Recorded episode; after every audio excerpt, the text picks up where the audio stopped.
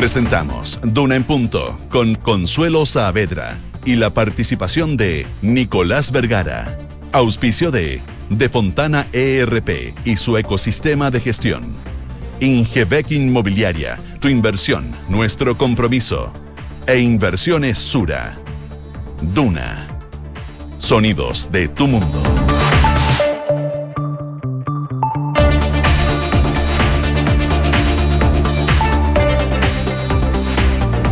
¿Cómo están ustedes? Muy buenos días. Son las 7 de la mañana con... Ah, ya. 7 de la mañana con un minuto y estamos comenzando de una en punto en este día martes 27 de septiembre junto a Josefina Stavrakopoulos. José, ¿cómo estás? Muy buenos días. Bien, ¿y tú cómo estás? Bien, muy Qué bien. bueno. Te escuché hablando recién de, mm, del asteroide. Sí, sí. No lo pude ver en vivo, me quedé dormida. Hoy yo, tam- yo también. Sí, bueno. Pero en Chile era temprano. sí, Bueno, era temprano, pero es yo me. Sí. me acuesto temprano. Me Mm, Eso está muy bien. Yo traté de verlo en vivo, pero mm, pensaba que era la una de la mañana y todavía estaba despierta, pero finalmente en realidad era las dos de la mañana de acá y dije, no, Ah, esto no. es como mucho. Imposible. Eh, pero es que era emocionante verlo en vivo. pero Sí. faltaba como una horita. Pero uno puede ver los videos después. Lo vi esta mañana. Esa es la gracia de la tecnología, que uno puede Esa es. Y eso en todo No. ámbito, con los programas de que- también. Eso es lo bueno, que los pueden escuchar en todas las plataformas, en todos los podcasts y que les va muy cual. bien. Oye, en todo caso, era impresionante pensar que eso se estaba transmitiendo mientras sucedía a millones de kilómetros de la Tierra. Eh, y habrá que ver si fue exitosa la operación, porque fue exitoso el choque, pero eh, hay que ver si efectivamente desvían la, la órbita, si lo corren un poquitito, que es el objetivo del, eh, de la misión. ¿ya? Sí. Sería buenísimo. Eso Yo creo que sí lo lograron. Yo tengo fe. No tengo fe Yo también NASA. tengo toda la fe, tengo toda la fe. Así que ahí están trabajando con todos los telescopios del mundo mundial, incluyendo los telescopios chilenos, eh, ¿verdad? Desde nuestro territorio y sabremos en los próximos días si se logró entonces eh, el objetivo que era desviar un poquitito de manera eh, de proteger a la Tierra de eventuales em, choques de objetos espaciales en el futuro, como en las películas. Oye, em, y como en la vida real, ¿cómo va a estar el tiempo hoy día? Les ¿Qué dice cuento. el informe? A esta hora, 6 grados de temperatura acá en la capital, la máxima va a llegar hasta los 22. Se espera nubosidad parcial, principalmente durante la tarde, pero lo que llama la atención es que la ONEMI decretó ayer una alerta temprana preventiva para eh, 10 comunas de la región metropolitana y 7 en Coquimbo por un pronóstico de tormentas eléctricas. Eso se podría desarrollar hoy día, hoy día en la tarde, hasta eh, mañana miércoles eh, 28 de septiembre. En detalle, por lo menos acá, en la metropolitana, eh, esta medida rige para Colina, Vitacura, Las Condes, La Reina, Lo Barnechea, Peñalolén, La Florida, Puente Alto, San José de Maipo y Pirque acá en la metropolitana, así que probablemente podríamos tener tormentas eléctricas. Y les cuento también en otras zonas donde nos escuchan a través del dial, en Viña del Mar y Valparaíso, 7 grados a esta hora, máxima de 16. Si nos vamos a Concepción, 9 grados a esta hora, máxima de 18, acompañado de nubosidad parcial. Y en Puerto Montt, 5 grados, máxima de 12, acompañado de nubosidad parcial durante todo el día de hoy. Y no se esperan precipitaciones según el pronóstico extendido de la Dirección Meteorológica de Chile. Les adelantamos que tenemos hoy en Los Infiltrados, en Duna en Punto. Estaremos con Isabel Caro, periodista de La Tercera, con eh, los detalles de la estrategia del gobierno eh, para enfrentar la tramitación en el Senado del TPP 11. Y también estaremos con la subeditora de Pulso La Tercera, con María José Tapia, con el avance y el primer escollo superado eh, para la reforma tributaria. En. Ayer en la Comisión de Hacienda de la Cámara de Diputados. Así que dos proyectos importantes eh, que se están tramitando en, este minuto y cuál es la estrategia del, del gobierno para enfrentarlos. Vamos con los titulares de idea.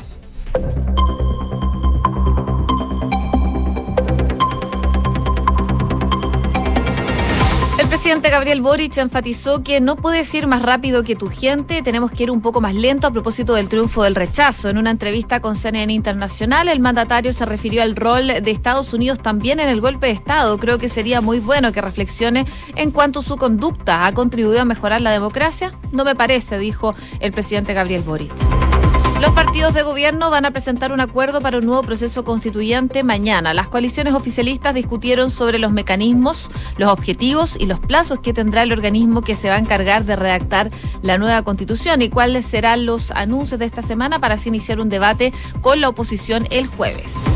La ministra Janet Jara afirmó que la reforma de pensiones será ingresada a fines de octubre, más cercano a fin de mes. La titular del trabajo indicó que siguen realizando un trabajo prelegislativo con distintos actores del mundo legislativo y social y representantes de empleadores y trabajadores. La Comisión de Hacienda de la Cámara aprobó en general la reforma tributaria. La instancia legislativa aprobó esta iniciativa por ocho votos a favor y cinco en contra. Si bien el gobierno realizó una mesa de trabajo con los asesores de los diputados y anunció el ingreso de 27 indicaciones, de poco sirvió ya que no contó con el apoyo opositor. Llegó a Chile un nuevo cargamento con más de 224 mil dosis de la vacuna contra el COVID-19. De estas, 169 mil corresponden a dosis bivalentes, las que serán parte de la estrategia de vacunación anual que pronto va a implementar el Ministerio de Salud. Hoy terminan las votaciones de los referéndums de anexión a Rusia en cuatro territorios separatistas de Ucrania. Las elecciones organizadas por Moscú en tiempo récord fueron denunciadas como simulacro por Kiev y sus aliados. Estados Unidos advirtió de una nueva ola de sanciones en caso de concretarse la unificación de estos territorios, Donetsk, Lugansk, Kherson y Zaporilla.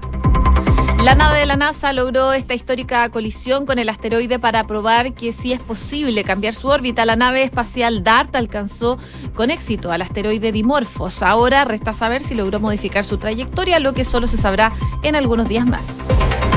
Y en el deporte, desde las 14 horas en el estadio Franz Hort de Viena, en Austria, la selección chilena buscará su primera victoria de la era de Eduardo Berizzo ante Qatar para reivindicarse, por supuesto, de las dudas dejadas en el choque ante Marruecos. La caída sufrida en Barcelona caló hondo en la roja, que no ha podido mm, asentarse desde la llegada del ex defensor de la banca del equipo nacional. Siete de la mañana con siete minutos.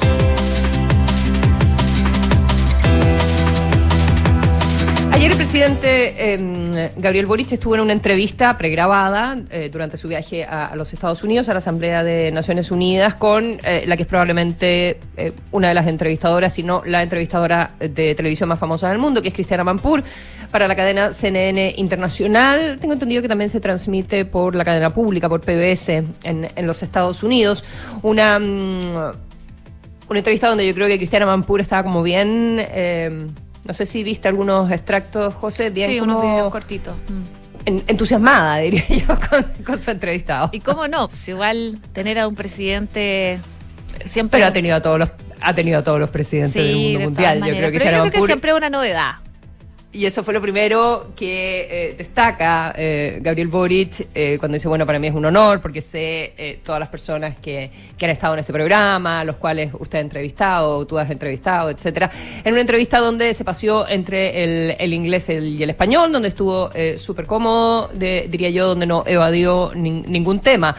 Eh, ahora, son entrevistas que, o, o temas, niveles en los que el presidente como que se maneja bastante bien, eh, en términos de cuáles son los discursos eh, y, la, y, las narrativas que, que él tiene. Eh, uno, uno de los temas que fue más destacado eh, por parte de Amanpur y obviamente en, los Estados Unidos es la crítica al, al, rol de los Estados Unidos en, en las democracias, ¿verdad? Y en, y en particular eh, en, en, el, golpe militar y en el, y en el gobierno de, Pinochet, eh, en la dictadura, y, ahí él, eh, bueno, plantea que considera que, Estados Unidos no, no, ha sido realmente un, un colaborador. ¿verdad?, de, de las democracias. Eh, eh, dijo que él quería sobre, sobre la democracia y, y le pregunta por, por, la constitución. Y ahí él, él, dice que no la considera una, una derrota, que, que más democracia es, es mejor. Eh, ¿verdad? Eh, rechazó las críticas que, hablaban de que la propuesta de constitución era muy, muy de izquierda y, dijo que le parecía que era una constitución que se había construido por dos tercios de, la Asamblea, eh, pero, pero que lo importante es que había un plebiscito donde el 80% de los chilenos había planteado que quería una nueva constitución hecha por un órgano especial para para eso. Eh, quería retomar un poco, lo estaba buscando exactamente lo que había dicho sobre los Estados Unidos. Dice, el mundo sabe lo que pasó en Chile, el papel de Estados Unidos en apoyo a Augusto Pinochet. Em, le, pregunta a Mampur y él dice, tuvo un rol muy importante en términos de derrocar al presidente Allende eh, por la CIA y también por, eh, por Nixon. Eso fue muy claro, en estrangular la economía para que la situación se generara y no lo podemos olvidar. Em, hay que ser capaces de dar vuelta a la página, pero no hay que, olvidarlo. Y em, ha contribuido a mejorar la democracia la conducta de Estados Unidos. No, no me parece, eh, dijo Boric. Lo otro que, creo que le llamó la atención también a, la entrevistadora es hablar eh, abiertamente sobre los problemas de, salud eh, mental. Él agradeció esa esa pregunta y dijo, cuando tú tienes una herida, cuando tienes un hueso roto, bueno, eso es algo que, se nota y hay que arreglarlo, y, pero cuando eso no se nota cuando tienes problemas de salud mental, entonces muchas veces se esconde y eh, o la gente despectivamente dice, ah, tú estás actuando como un loco, no seas esquizofrénico, no seas bipolar, como si fuera un insulto. Y dice Boric, la verdad es que esas son enfermedades y creo que la primera barrera eh, que hay que hacer y las personas que tienen eh, una opinión pública como él al respecto o, la posibilidad de hablar públicamente eh, tienen que hablar de esto para que deje de ser un estigma, dice Boric, y dice yo tengo un TOC que está bajo control, gracias a Dios, dice, he podido tener un tratamiento, pero es importante que apenas un 2% en Chile del presupuesto se destina a salud pública, de, a salud mental.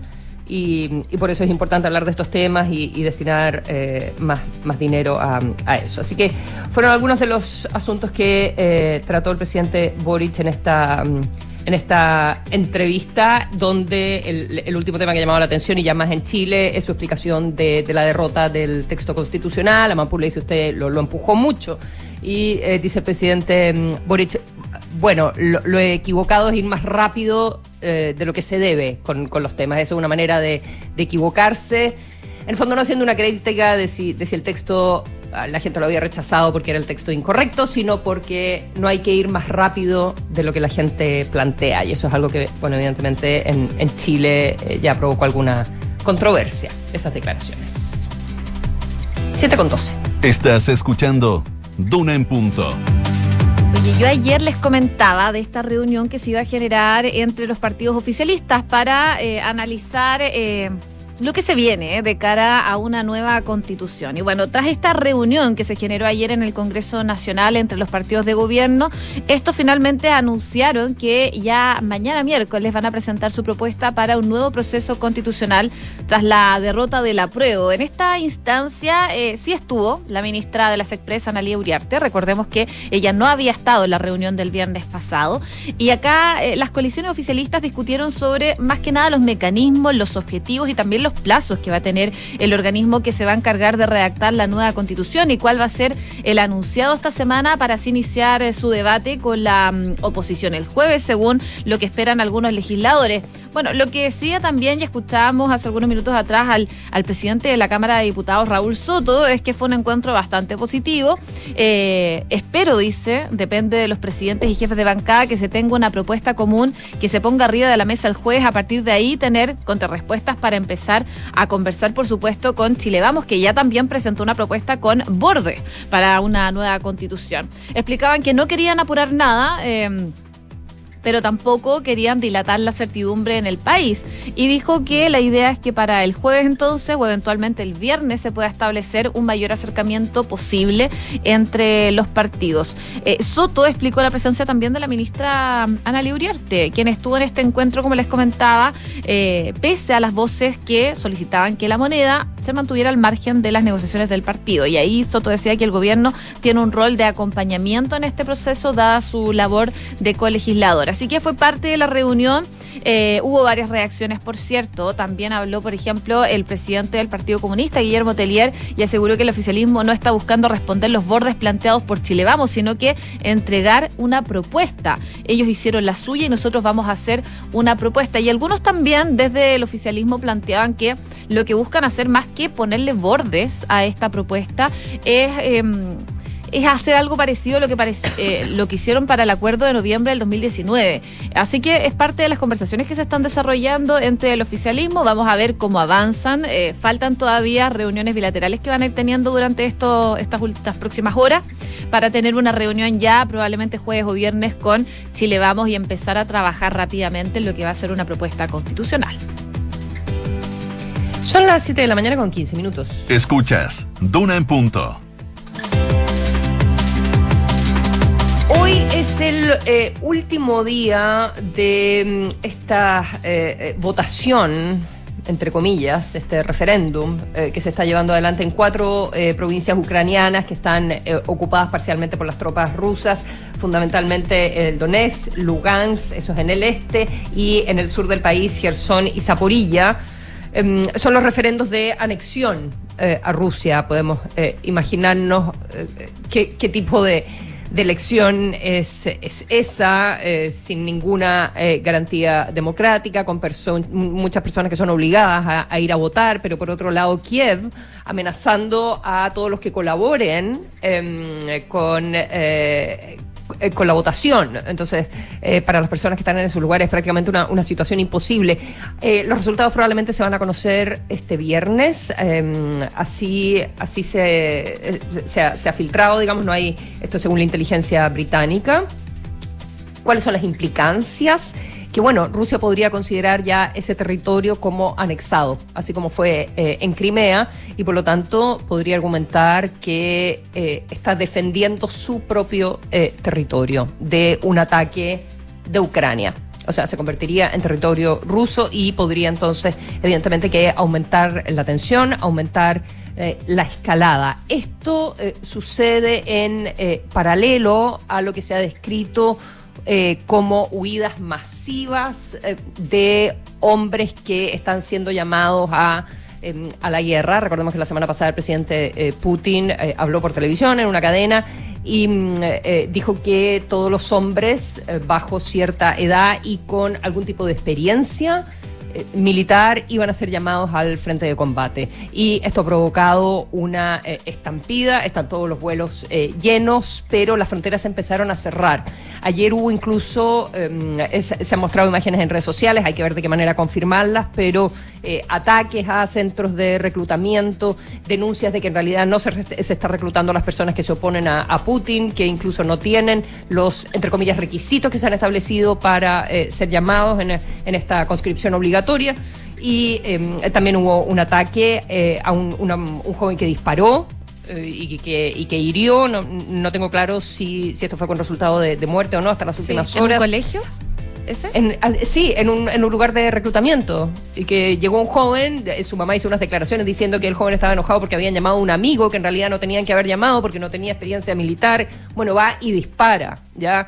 Entonces hay eh, mucha efervescencia social, hay em, protestas que se han hecho en contra de, la medida. Hay eh, denuncias de que se está llamando a gente que se opone a Putin, como te decía, y que no cumple con los requisitos para el reclutamiento forzoso. Y también hoy día la prensa destacaba que hay fronteras que se están cerrando y gente que no la están dejando salir. ¿Ya? y que llegan a la frontera y le dicen, a ver qué edad tiene usted, revisan eh, entonces la, eh, digamos los, archivos y se dice, no, usted, usted no puede salir, está en nuestros registros, usted eh, tiene que em, estar disponible para ir a la guerra.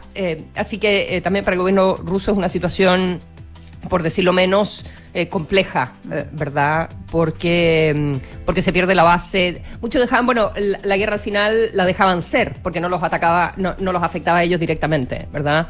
Pero pierde la base de apoyo eh, que, puede tener cuando involucra al resto de, de la sociedad. Esas son las situaciones en este minuto eh, que están eh, ocurriendo. Y también lo último que se acaba de dar a conocer que eh, se está hablando de un posible sabotaje en los gasoductos rusos, ya que conectan con Europa, con el Nord Stream 1 y 2. esto en Suecia y en Dinamarca. Lo están denunciando Suecia y Dinamarca. Es una noticia que veremos si, si es que hay efectivamente un sabotaje entonces a esos gasoductos. Son las 7.19. Revisamos indicadores económicos. Indicadores económicos. La UEF el día de hoy 34.217 pesos, el dólar 995 pesos. Cerró al alza, por supuesto ayer, vamos a ver cómo se mueve hoy día, lo mismo el euro 948, el IPSA. 5.178 puntos cerró en negativo y el cobre 3,34 dólares la libra. Estamos escuchando a George Michael que tendrá una versión electrónica para sus fanáticos. La pista del álbum Older tendrá cambios bastante interesantes. El equipo del extinto artista unió fuerzas con Amazon Music y colaboradores incluidos el F-System, eh, Emily Nash, Kimi, Absolute y los cuatro remix en un intento por presentar la música del creador de éxitos como Fate a una audiencia completamente nueva. Este remix de Fast Love del F System eh, ya está disponible y el resto va a seguir durante los próximos días. El próximo probablemente va a estar el 7 de octubre. Así que buscando público nuevo es lo que están haciendo los amigos de actualizando, actualizando. actualizando repertorio. Son las eh, 7.20. José, nos vemos eh, luego en, eh, en, los titulares. A las 8. A las 8 de la mañana. Tal sí. cual. Nos Muchas gracias. Nos vemos. Conecta la gestión de tu empresa con Sapiens ERP y tu área de gestión de personas con Senda. Ambas soluciones de Defontana y su ecosistema de gestión empresarial integra todos los procesos de tu compañía en defontana.com.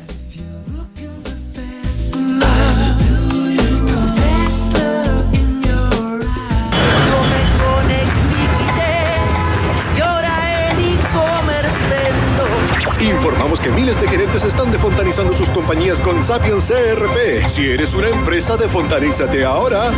Contrata Sapiens, el ERP para medianas y grandes empresas de Defontana que te conecta al único ecosistema digital de gestión empresarial, inteligencia de negocios, conexión a bancos, recursos humanos y mucho más. Defontaniza tu empresa contratando Sapiens desde 10 UFs mensuales en defontana.com. Hola Claudio, ¿cómo anda todo? Hola, ¿cómo te va? Oye, vi el otro día que instalaron Verisur. Sí, contratamos la alarma porque queríamos sentirnos más tranquilos. De todas maneras, vi la placa fuera de tu casa y me llamó la atención. Justamente eso mismo buscamos. Mira, ponte en el lugar del ladrón. ¿Dónde entrarías? ¿A una casa con o sin alarma? Sí, tal cual, bien pensado. Nos vemos. Protege lo que más quieres con la alarma Cero Visión de Verisur, capaz de actuar antes que lleguen las fuerzas de seguridad. Llama al 600-385-0003 o calcula online en verisur.cl. Activa Verisur, activa tu tranquilidad. Nueva Gatorade Zero. Cero azúcar, cero calorías y cero excusas para entrenar aunque sean las cero horas. Porque te entrega sodio, potasio y vitaminas B3 y B6 para hidratarte de la forma más completa y sin sumar calorías. Para que tu entrenamiento rinda al máximo. Pruébala en sus dos sabores, blueberry y naranja. Encuéntrala en supermercados y farmacias. Gatorade, el experto en hidratación. No da lo mismo que mi hijo sea diagnosticado con un problema al corazón. No da lo mismo que tengan que operarlo con urgencia. No da lo mismo llegar a un centro especializado en cardiología pediátrica. Que tu hijo sea atendido en el único centro del país con un programa dedicado al tratamiento de la insuficiencia cardíaca en el niño no da lo mismo. Somos Cardiología Pediátrica UC. Contamos con un equipo médico con sólida trayectoria y experiencia. Tratamos anualmente a más de 500 niños con cardiopatías congénitas. Somos UC Cristus. Somos la Católica. Vuelven a Chile Cayetana Álvarez de Toledo y Ricardo Caballero, invitados por Grupo Security a su Seminario Económico Internacional. La destacada política española, junto al reconocido economista, nos entregarán su visión de los desafíos económicos y políticos que enfrenta nuestro país en un momento crucial. No te puedes perder el seminario Reimpulsando Chile. Acompáñanos vía streaming este 3 de octubre desde las 8.45 en security.cl. Grupo Security. Esto es Duna en Punto con Consuelo Saavedra. Siete de la mañana con 23 minutos, estamos en Duna en Punto y saludamos a nuestro entrevistado, el diputado eh, Jaime Naranjo, presidente de la Comisión de Hacienda de la Cámara de Diputados. Jaime, ¿cómo está? Muy bien, un gusto saludarla, Consuelo. Sí, lo mismo, lo mismo digo, tanto tiempo. Eh, así es, bueno, mucho tiempo. Así es. Eh, bueno, ayer eh, tuvo un, yo creo que es un hito, eh, ¿verdad?, para uno de los proyectos más importantes de, del gobierno, que eh, comienza entonces su eh, tramitación ya con su primera votación, que pasa esta, esta valla, pero no lo hace con el apoyo de, la oposición, solo con el apoyo de, del oficialismo. ¿Qué, mm, ¿Con qué sensación se queda después de la discusión de ayer? Mire, yo creo que no solamente como presidente de la comisión, sino que incluso el ministro de Hacienda también fue muy explícito, con una sensación amarga. ¿Por qué amarga, Consuelo? Porque resulta que muchas de las indicaciones que el gobierno le hizo a la reforma tributaria fueron indicaciones que fueron consensuadas con los propios asesores de los diputados de derecha. Y sin embargo, aún así, ellos igual votaron en contra de la reforma tributaria. Que digámoslo con mucha claridad, eh, los argumentos que se dieron verdaderamente eran bastante infantiles, como que esta era una reforma radical, Consuelo. Fíjese usted que, que en un principio esta reforma tributaria iba a, a recaudar un 4,1% del PIB. Con las nuevas indicaciones que le hizo el Ejecutivo, y vamos a llegar a un 3,6. Eso significa en los hechos prácticos que prácticamente entre el 40 al 50% de la recaudación va a ser por eh, eh, evasiones y elusiones, es decir, por hacer cumplir la ley. Entonces, que alguien diga que esta va a ser una reforma radical, cuando el grueso de los ingresos tributarios que se van a obtener va a ser principalmente por ilusión y evasión, parece una exageración. Por otro lado, eh, aquí había ¿Le, un puedo hacer, le puedo hacer una pregunta que, que revela mi desconocimiento, así que, eh, pero creo que va a ser aleccionador. Cuando se hace ese, ese cálculo con las indicaciones del porcentaje del PIB que, que se recaudaría, eh, no está incluyendo la parte separada que tiene que ver con minería, ¿verdad? está incluido eh, con el Ah, ya, a pesar de que aquí, a pesar de que, o sea, el cálculo completo de recaudación se hace con royalty, a pesar de que lo que estamos conversando ahora específicamente no incluye Exacto. todavía el royalty. y, y los impuestos correctivos tampoco. Es Claro. decir, porque tiene tres patitas la reforma tributaria. Ya, Eh, la reforma que votamos ayer nosotros, que tiene que ver con impuesto a la renta, con exenciones, evasión, elusión, impuesto a la riqueza. Una segunda patita que es el royalty y una tercera que son los impuestos correctivos. El Ujú. royalty se calcula que va a generar 0,6 del PIB. En los impuestos correctivos 0,4, es decir, ya tiene un punto menos.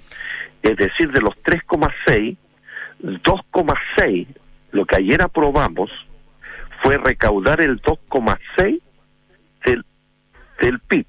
Y de ese 2,6, el 1,6 es evasión y elusión. Es decir, impuestos realmente que se van a cobrar son muy por debajo de lo calculado. Aquí estamos Entonces- hablando de la aprobación de la idea de legislar, ¿verdad? Es la, primera Por- etapa. Porque ¿qué es lo que el gobierno, y, y eso es lo que yo quiero valorar de parte tanto del ministro como de la subsecretaria, una predisposición al diálogo y a llegar a acuerdos, porque se entendía que este era un pacto tributario para avanzar en justicia social. Pues bien, esa buena voluntad, lamentablemente la derecha le pegó un portazo, porque con su rechazo lo que dijo es, mire, no estamos dispuestos a legislar sobre esta materia. Y la pregunta que uno se hace, y, y para que la gente quede bien informada, ¿para qué se quería recaudar estos fondos? Esto es, para- plata es básicamente para los 250 mil pesos de la, de la pensión, ¿verdad? no solamente aquello, estaban destinados para salud, parte importante de ellos para salud y pensiones el 2,9% del PIB. ¿Y para qué salud y, pens- y pensiones? Pensiones para que la PGU llegue a 250 mil pesos eh, mensuales y se puedan incorporar nuevos chilenos a ella. En materia de salud, todos sabemos los problemas que tenemos en infraestructura, en falta de remedio, de especialistas, de retraso en las operaciones. También una parte importante de ella va a infraestructura educacional. Y una parte no menor tiene como destino enfrentar el déficit habitacional, es decir, las Ahora, 650 mil viviendas que faltan en el país. Entonces, Ahora, ¿qué el- sucedería si lo que plantea, disculpe, eh, eh, diputado Naranjo, que, eh, que- que lo que la oposición plantea, que esta es una eh, reforma que no va a incentivar la inversión, que no va a incentivar el crecimiento y por lo tanto eh, pudiese ocurrir que, que al final se recaudara menos y sin embargo se llevan adelante gastos que no habría cómo, cómo financiar? El problema es el siguiente. y usted que está casada con un ex ministro de Hacienda y que sabe perfectamente cuando los ministros de Hacienda piden dinero es para poder financiar gastos permanentes que el desarrollo del país exige. Entonces, el problema es que el argumento de la derecha, desde que volvimos a la democracia, ha sido siempre el mismo, y de los empresarios, que no es el momento, que no es la oportunidad, y, esa es una canción que ya está rayada, porque eh, hoy día, y, yo lo he sostenido, es que Chile necesita invertir en paz social, es decir, el país reclama, porque hay mucha violencia, porque hay mucha delincuencia, porque el crimen organizado, y por, una serie de, situaciones de inseguridad que está viviendo el país. Pero esos son frutos de, que no hay eh, respuesta a las demandas sociales que requiere el país. Ha llegado la hora, y eso es lo que uno hubiera esperado de parte del mundo empresarial principalmente, y de la derecha, que entendieran que si no enfrentamos estas demandas sociales en salud, en vivienda, en educación, en pensiones, estamos incubando un nuevo proceso de estallido social, porque eso va a reventar. Es decir, el país no puede seguir con el déficit habitacional y cada año se va acrecentando más. Tenemos que tenerle una respuesta a esas 650 mil familias que hoy día no tienen vivienda. El gobierno actual pretende construir 250 mil, pero el déficit sigue siendo enorme y suma y sigue. Entonces, era el momento que el país hiciera un esfuerzo solidario para enfrentar estas demandas sociales. Lamentablemente la derecha, porque por último eh, eh, eh, demuestra una voluntad de que haya una reforma tributaria y a través de las indicaciones después plantea sus inquietudes pero lo que ha dicho no queremos ni una reforma tributaria. Bueno, también es una votación, también es una votación más bien simbólica en el sentido que la reforma se aprueba de todas maneras porque por, por la conformación de la comisión. Pero sabe, eh, Consuelo, eh, eh, tiene un sentido de división de país, tiene un sentido de unidad colectiva y por eso es que era importante el voto a la derecha. Era como decirle, mire, todas las fuerzas políticas del país estamos de acuerdo que tenemos que enfrentar estas demandas sociales. Unos podrán hacerlo por un camino, pero hay una voluntad. Y por eso que yo creo que eh, ayer lo, ideal, y por eso que creo que el ministro y yo como presidente de la comisión también quedé con un sabor amargo, porque yo esperaba una voluntad de decir, ¿sabe qué más? Estemos de acuerdo eh, como país y todas las fuerzas políticas, que llegó la hora de enfrentar esta demanda social.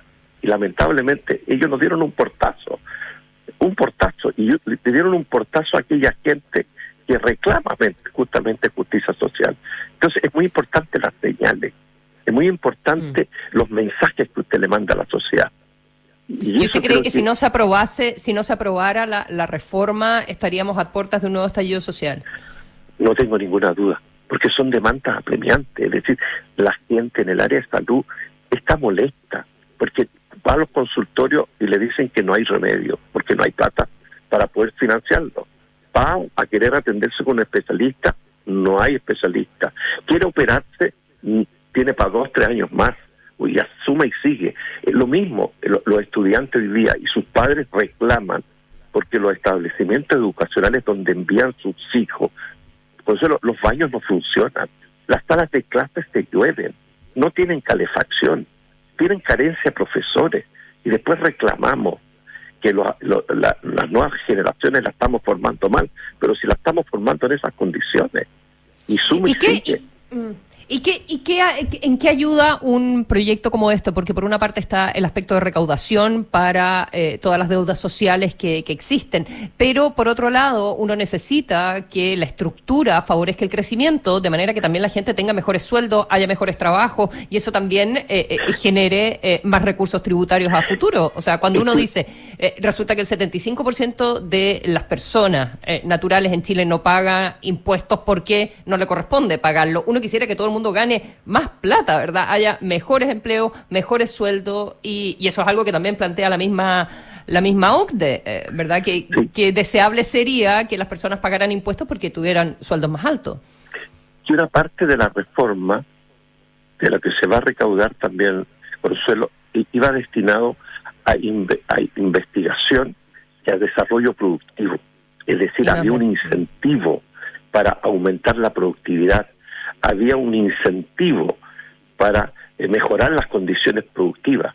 Entonces, no es solamente que lo, lo que se iba a recaudar era solamente para, eh, si bien la parte importante era para enfrentar, eh, es, para ser más concreto, es para enfrentar la demanda social, una parte no menor, 0,7 puntos del, del PIB estaban de- destinados al incentivo productivo.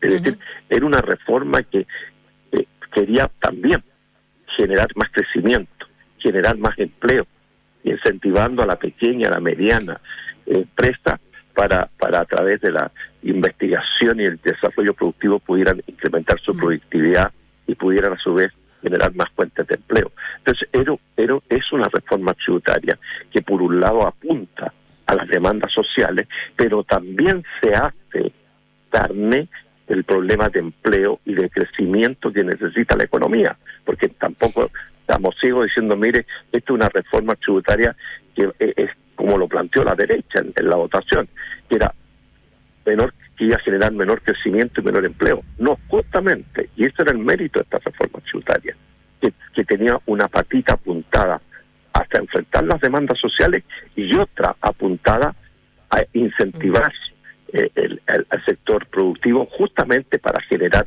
más crecimiento y para generar más empleo. Ah, Bueno, Para pues- terminar, eh, ¿viene, ¿vienen ahora dos semanas en que se pueden recibir indicaciones o se van a trabajar indicaciones?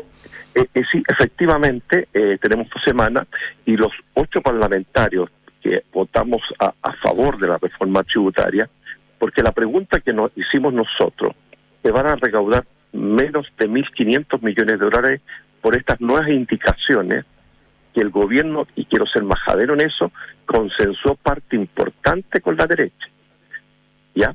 Es decir, del 4,1 original, estamos llegando al 3,6. Pues bien, frente a esa realidad, y, lo, y se lo planteamos ayer al ministro y a la subsecretaria, nosotros vamos a presentar una invitación en el día de hoy para implementar un impuesto a las transacciones financieras. ¿Qué Esto tipo de transacciones? eh, la- las acciones, por ponerle un ejemplo, que hoy día no pagan impuestos. Hoy día este impuesto en 32 países del mundo se aplica, en Italia, por ponerle un ejemplo, Alemania, Francia, Suiza, eh, aplica también en la China, en Corea del Sur, en Sudáfrica, en el mismo Brasil, aquí cerca, y, y si nosotros pudiéramos implementar este impuesto, podría generarnos, y ponemos un- un- una tasa del 0,6%, es decir, por cada mil pesos que se transan en la bolsa, para seguir con el mismo ejemplo, pagarían un impuesto de 6 pesos. Y eso nos podría eh, generar una recaudación de alrededor de 2 mil millones de dólares si se implementara. ¿0,4 o 0,6? Había Seis. leído 0,4 en la prensa. No, 0,6. 0,6, ¿ya?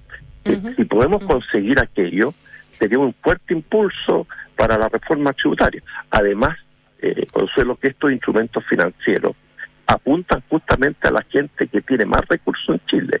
Fíjese que el 1% de los, de, de los ricos de Chile, el 1% de la población de Chile, controla el 50% de estos instrumentos financieros y el 10% de los más ricos, el 90%.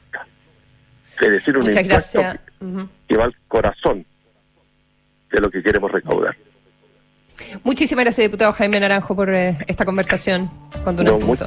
Muchas gracias, un gusto saludarlo. Lo Adiós. mismo digo, buenos días. Buenos días.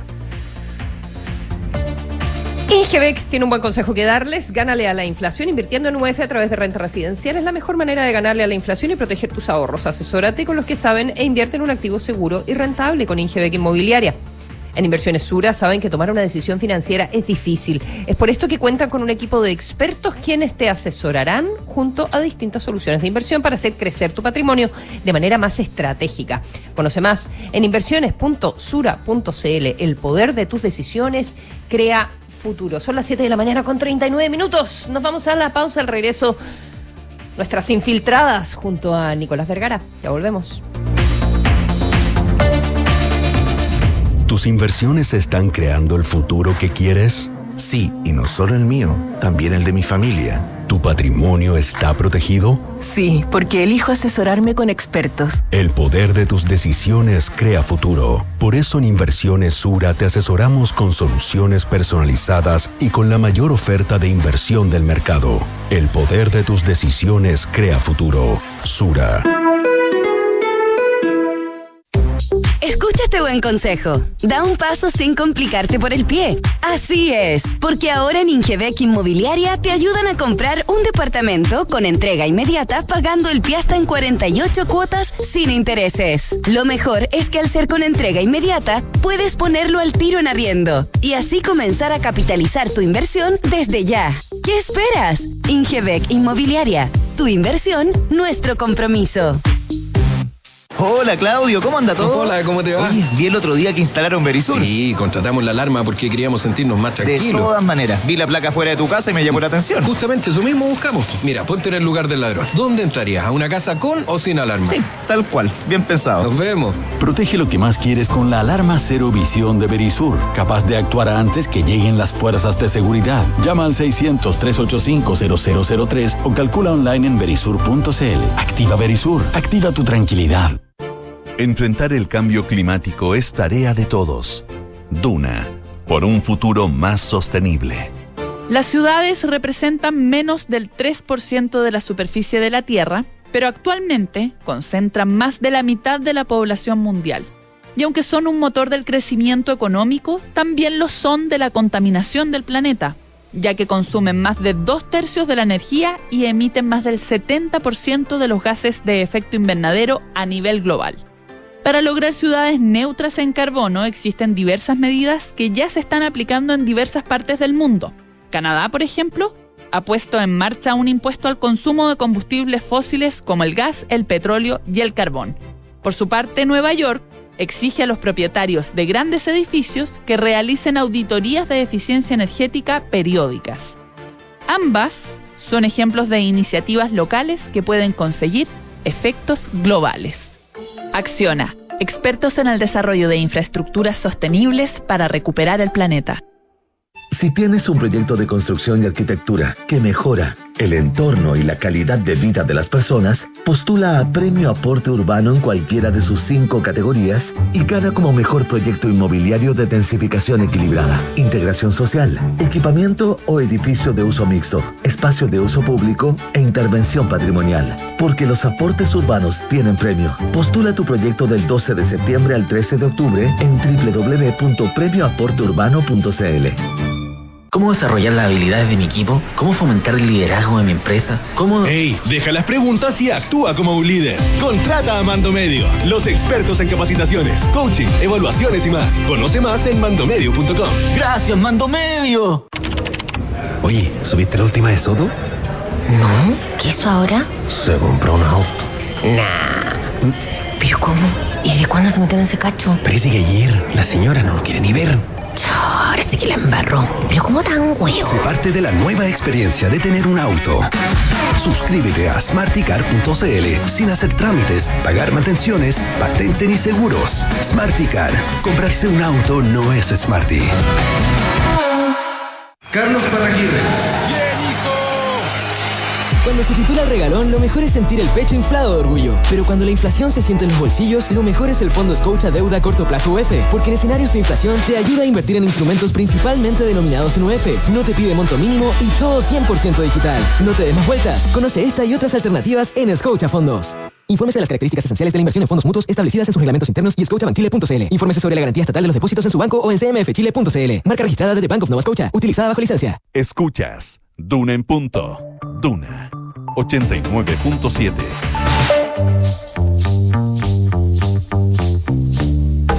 Son los infiltrados en Duna en punto.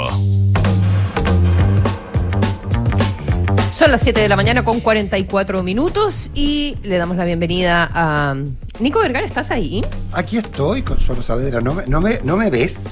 ¿No me oyes? Ahora sí te veo, es que me tenían, me tenían la, la cortina como Oye, de yo tengo que pasar un aviso. Yo tengo que pasar un aviso ¿qué pasó? Oye, se me quedaron los anteojos o encima del escritorio o adentro una chaqueta. Por favor, gracias. Ah, porque la gente mayor no. La gente Isabel Caro, no te, no te rías, por favor. No, pero que la gente mayor tiene sus problemas. pues.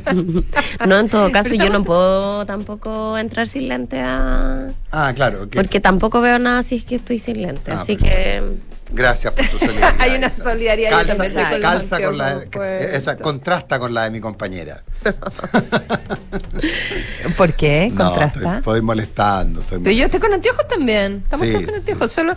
No, no, no, no. No todo. Yo no, yo la José Tapia No, no, la está con. juventud, la con la juventud. Juventud divino tesoro, tal cual. capacidad visual.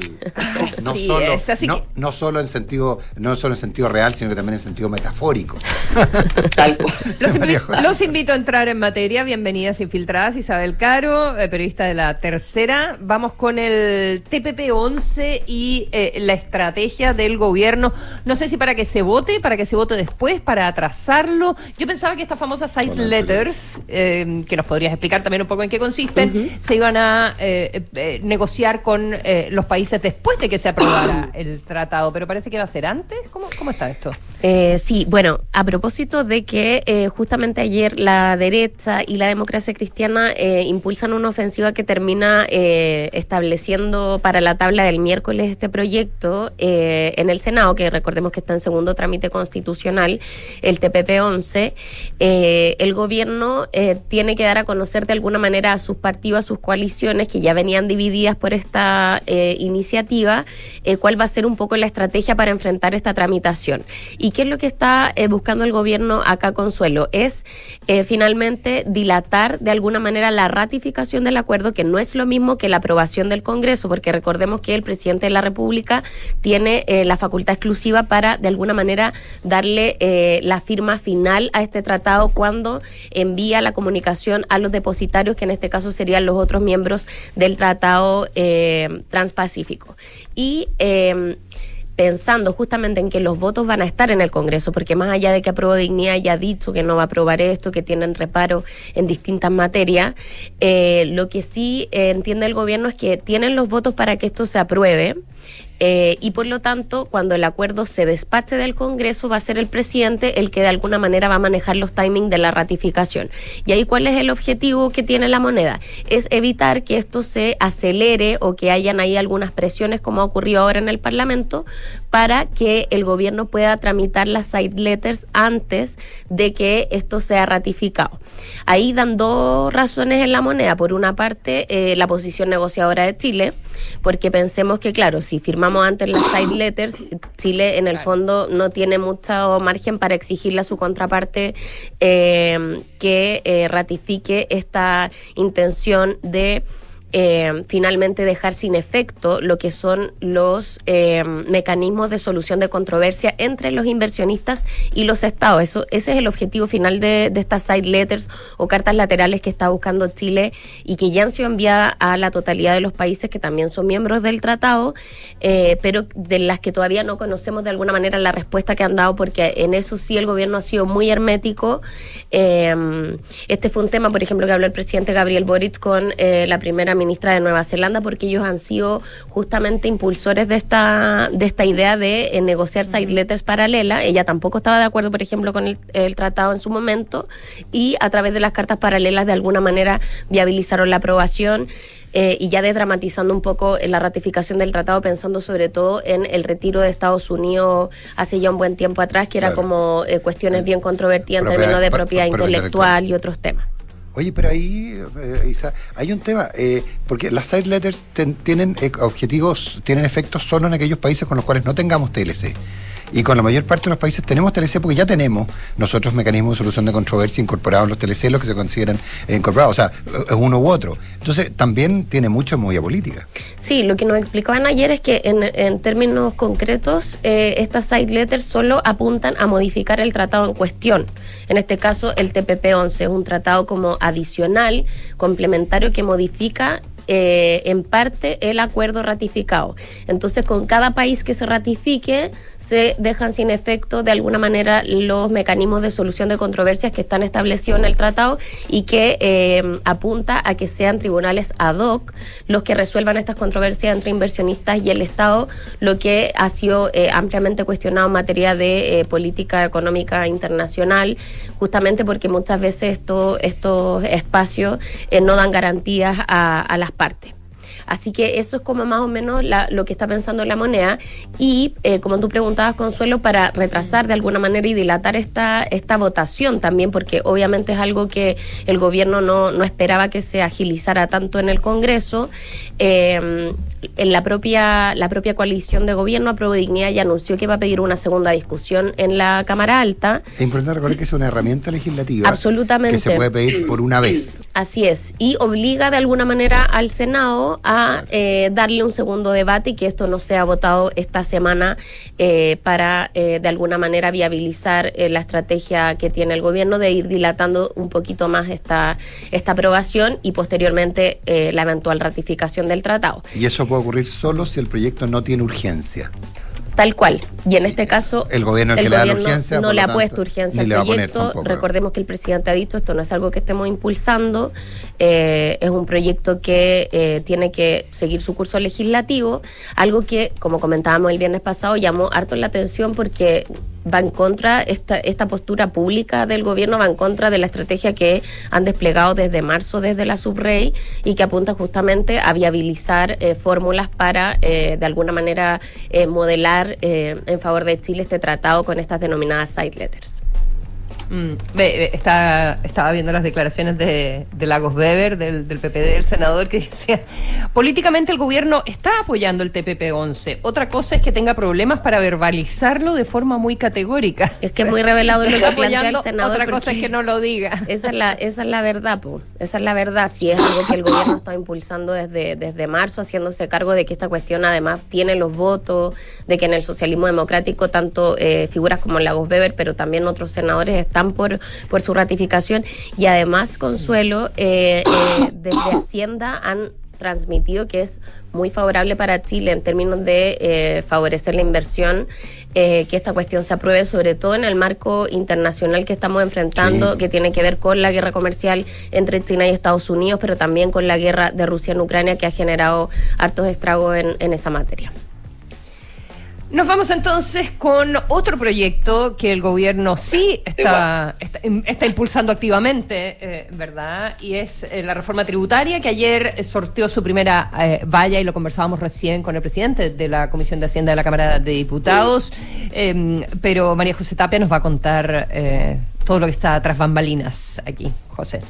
Sí, claro, porque efectivamente sorteó la primera, la primera valla, pero eh, con una interrogante gigantesca, porque a ver, ayer fue bien llamativo lo que ocurrió, porque se esperaba que gente de la oposición votara en contra del proyecto, pero no de manera tan extendida. Toda la oposición votó en contra de la idea de, legislar respecto a la reforma tributaria. Y esto... em, el ministro Marcel hizo sentir su malestar y su desazón públicamente, comparó esta situación con lo que fue la negociación de la primera reforma tributaria eh, post-Pinochet. Dijo que en, ese, que en ese momento la derecha también se había opuesto a la primera reforma tributaria de, de Patricio Elwin a bajar los impuestos, a terminar con esta baja de impuestos que se había hecho durante, durante la dictadura.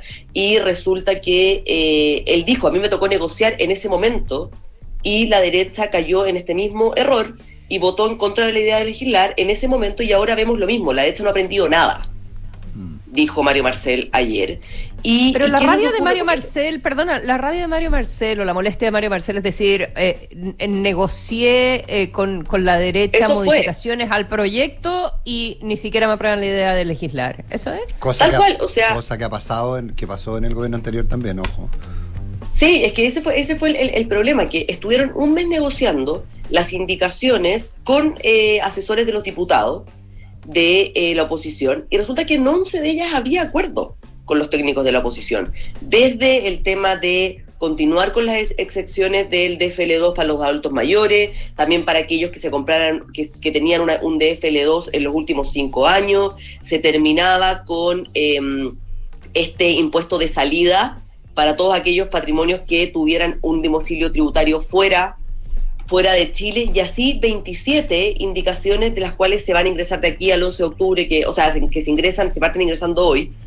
Eh, entonces la, decisión de Mario Marcel era justamente eso, decir, oye, consensuamos eh, indicaciones, llegamos a acuerdo en 11 de ellas y resulta que ni siquiera eh, me dan el primer check, que es la idea de legislar. O sea, aquí estamos partiendo en lo más, en lo más general recién.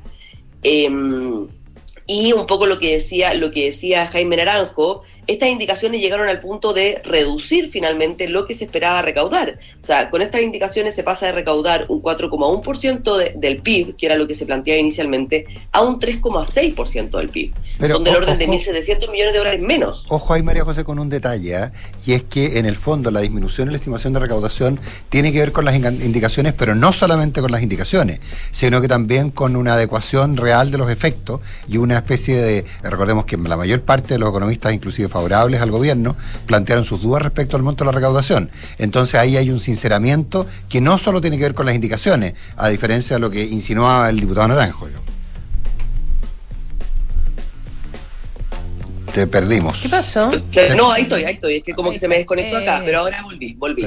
Sí, te, te doy el punto. Y es un poco, a ver, es un punto, un poco el punto que dice la OCDE, que eh, aquí evidentemente eh, la OCDE respaldó la reforma tributaria diciendo, oye, aquí Chile necesita más recursos para poder financiar la agenda social. Ayer el ministro Marcel decía que solamente eh, la pensión general universal de 250 mil pesos implica para el fisco 6 mil millones de dólares. Plata que el fisco no tiene. Oye, el y- problema el problema está en que una de las cosas que se ha cuestionado es que se necesita ampliar la base de contribuyentes, que es un poco lo que, di- lo que dice la OCDE. Hoy día el 25% de las personas pagan impuestos. Entonces, eh, uno habla con la gente de la oposición y si bien eh, lo que critican públicamente, ayer lo criticó Guillermo, Guillermo Ramírez y otra gente de, Ramírez. de- de la oposición, diciendo, oye, aquí el problema que tenemos es que con esta reforma se va a espantar la inversión, eh, hacían, han hecho mucho hincapié en el impuesto de un 22% a las ganancias de capital. Eh, la, la base más profunda en esto está cómo empleamos la base de contribuyentes, que es un poco lo que, lo que está diciendo la OCDE, porque el fisco necesita más recursos y eso implica que más gente pague impuestos también. No solamente que los que tienen más paguen más. Oye, me, me- apunta alguien que participó en las negociaciones, ojo, me dice, había 27 indicaciones. Les sí, aceptaron acuerdo en 11. 11. Y esas Tal 11 no eran las centrales. Eso Es dice la derecha. Claro, y, y eso y eso es un punto que es importante que es importante plantearlo. Ahora, también eh, yo te, te creería que se sobreinterpreta cuando dice que la OCDE apoyó la reforma. Yo te diría que no es que haya respaldado la reforma, planteó elementos objetivos para que tomara decisiones. La OCDE no, no apoya o rechaza iniciativas eh, políticas en los No, países. te doy el punto, pero se habla de que respaldó en el hecho de decir, oye, Chile necesita más impuestos, necesita recaudar más Eso no lo, a nivel de impuestos. eso no lo discute nadie. Eso fue un poco lo que, lo que dijo, y pero ahí am- amplió la, la segunda derivada, que es Claro. cómo se recauda más. Porque de hecho puso el, puso el punto, dijo, si Chile sigue eh, gastando este ni- o sea, teniendo este nivel de gasto, la deuda pública va a llegar como al 70%. O sea, fue como un tema muy crítico y, Oye, y eso fue un poco lo que es- Consuelo. Lo que se Eh, dijo sí, es que, de ten- que es que tengo lo de la OCDE acá. Entonces, eh, Dale. guste, guste o no guste, eh, Nico Vergara, eh, te- plantea N reformas estructurales que se necesitan en Chile respecto a la productividad, respecto de mil temas, pero textualmente dice el eh, The Survey, o sea, la, eh, el estudio, eh, eh, celebra o le da la bienvenida a, a- a esta reforma que se está planteando eh, porque va a traer eh, el, el- la tas- el- el nivel de impuestos más cerca de los promedios de Latinoamérica y de la OECD, que son de un 28% y un 34% del PIB respectivamente. Y eh, impuesto, eh, digamos, recaudación de impuestos más alta va a ayudar, lo que decía la, la José, a fortalecer la resiliencia de las finanzas públicas y, lo más importante, eh, financiar eh, necesidades sociales que están en aumento. Pero, pero sí, yo, yo te insisto, aumentar la, Si la- eso no es aumentar la welcome. Aumentar la pero es que a esta yo no lo interpretaría como a esta, pero bueno, da lo mismo. The survey welcomes a planned reform. se habla de esta puntualmente. No, a la, a esto planteadas. puntualmente. A las reformas planteadas. Yo, yo, Bueno, pero, pero el, insisto que esto es un argumento, pero El tema es que, eh, bueno, el diputado Naranjo lo decía, lo decía en la entrevista y también lo decía ayer, que ellos están con muchas dudas por este tema de bajar la recaudación, entonces quieren incorporar esta indicación que eh, graba las transacciones financieras. Y eh, va a ser eh, va a ser otro argumento más para que finalmente la oposición se siga se siga oponiendo porque lo que la oposición ha puesto mucho el, el eje es ojo con espantar la inversión em, y también en el hecho de recaudar lo que sea posible para Chile y que esto no implique una debacle económica detrás. De hecho, ayer Guillermo Ramírez fue súper explícito en decir esto va a generar, pero así, un, terremoto económico, tal cual, un desastre, económico. Yo creo que exagera. Eh, sí, o sea, yo creo que, yo, yo creo la verdad es que llamó mucho la atención con quien uno hablaba de decir, oye, ¿por qué no dieron la posibilidad de seguir avanzando? O sea, por último, de darle los votos, de decir, porque finalmente va a seguir avanzando, porque obviamente el, el oficialismo votó a favor, pero decir, oye, sigamos conversando. Porque esto finalmente, cuando tú votas en contra de la ley de legislar, votas en contra del, del diálogo finalmente. Es decir, oye, aquí, hasta aquí llegamos. Y la reforma tributaria es necesaria, y se lo ha dicho, lo han dicho en todos los tonos, porque el gobierno, el fisco, no tiene la plata para financiar las necesidades sociales que se están apostando y que son necesarias. Y de hecho, la UDI ya dijo que el, el proyecto en particular que se vota del orden del 11 de octubre, la bancada no lo va a aprobar. O sea, ya, ya están en una, en una línea bien clara de decir, por lo menos lo que nosotros conocemos hasta el momento, no vamos a aprobar este, esta, este proyecto. Y, eh, esta es la parte del proyecto que se supone que iba a generar mayor consenso también. O sea, aquí todavía nos ingresan los proyectos verdes, eh, los impuestos verdes que se que dejaron para el final, justamente para Y avanzar en royal- lo que podía generar más consenso. Y el royalty, que están en un proyecto paralelo. Porque justamente se dijo, en esto es lo que podemos generar más consenso. Entonces, si partimos así, se ve complejo el escenario en instancia en que el fisco necesita la plata como ya. Sí, entre otras cosas va a pagar el APGU. Tal cual, Oye, 6 mil eh, millones de dólares en la PGU. Oye, les voy a contar que, mm, que son las 8 de la mañana con un minuto. o sea, adiós. Adiós, ha sido un gusto tenerlas eh, Isabel Caro, María José Tapia en los infiltrados de hoy. Em, eh, recuerden que todos nuestros contenidos los encuentran en duna.cl. Viene ahora noticias en Duna con la José Stavrakopoulos y Nico. Nosotros seguimos al aire en Hablemos en Off en unos minutitos. Sí, pues. Veremos si se suma don Matías. Veremos si se suma don Matías. Es. Gracias, que estén bien, buen día. Buenos días. Gracias, buenos Chao, buenos días.